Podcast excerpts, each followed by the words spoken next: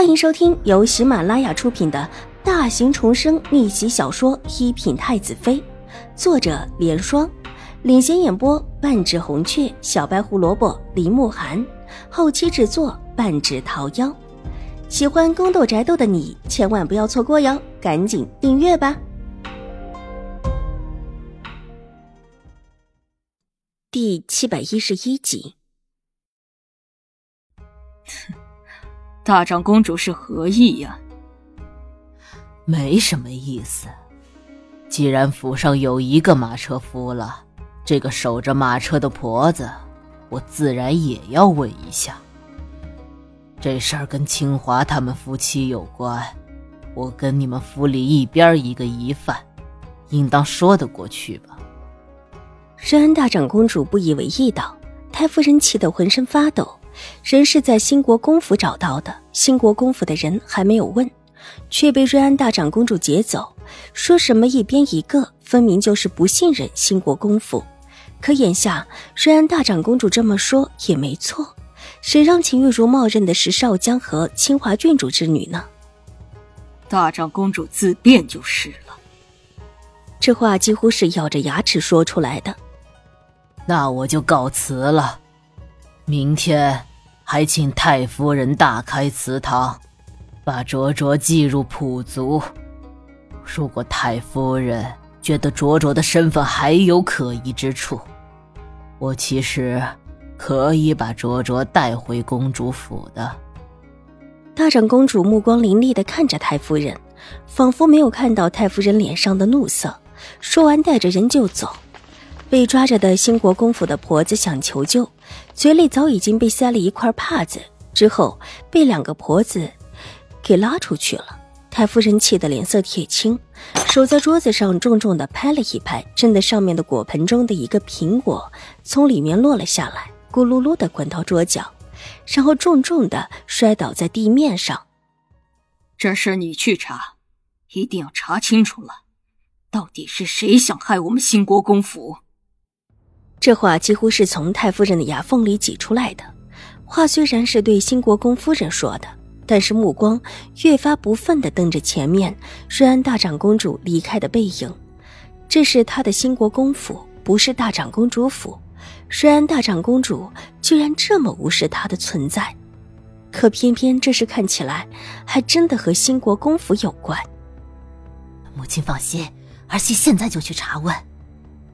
新国公夫人也看着瑞安大长公主的背影，心里忌惮不已，暗中抹了一把冷汗。幸好自己听从了女儿的话，把有可能牵涉进来的人都用心的人手，而且指使他们干事的时候，也不是直接派了自己的人，就是怕这种事情牵扯进来。况且这两个人所做的事情，也都是合情合理的。被瑞安大长公主抓走的婆子。就真的只是一个去管着马车，不让任何人靠近的婆子。事发突然，清国公夫人一时腾不开手。虽然她也猜想秦玉茹应当有一些措施，否则不可能三夫人受那么重的伤，她却只是扭了脖子。但当时，她也来不及检查秦玉茹的马车，之后事情一件接着一件，没有时间查看，就派了一个婆子。找到了新道府里的婆子，让她去守马车，只说不能让人随便的查看秦府的马车，理由当然是因为这是别府的车。从这点上来看，自己做的并没有错。想清楚这一点之后，新国公夫人松了一口气，和太夫人告辞一声，急匆匆的去找那个马车夫了。那个马车夫他倒是已经处理了，相信这个时候应当早早的便离开了京城。那么一大笔钱给他的目的，就是让他撞上秦府的马车，这是他经手的事情，早早的便安排了退路，不会留下蛛丝马迹。但即便如此，他还得一本正经的去查问，去找人。哎呀，哎哎，夫人，夫人，不好了，马车夫跑了，人早早的就没了。奴婢去问过了。说是呃，昨天回来之后啊，就不见了。兴国公夫人才到屋门口，就看到她之前派出去的婆子脸色大变的跑了过来，喘着气向他禀报：“跑了，追！生要见人，死要见尸。”太夫人在屋内也听到了，气得脸都绿了。瑞安大长公主的意思不就是这个吗？是母亲，我马上去找人。新国公夫人满脸焦急，看着新国公夫人匆匆离去的背影，太夫人的脸色阴沉下来。自己是不是对这个儿媳妇太好了，以至于她现在连连的办错事？祖母，邵彩玲带着哭腔，太夫人不耐烦的挥了挥手：“你们都先回去，先照看好你娘。你二婶会查明真相的。”见太夫人动怒，两姐妹无奈的对看一眼，不敢再说什么，只能委屈的退出来，然后匆匆的回了三夫人的院子。什么？居然跑了？昨天就跑的，而且还没人知道。床上三夫人听了两个女儿的话，脸色苍白之中透着愤怒。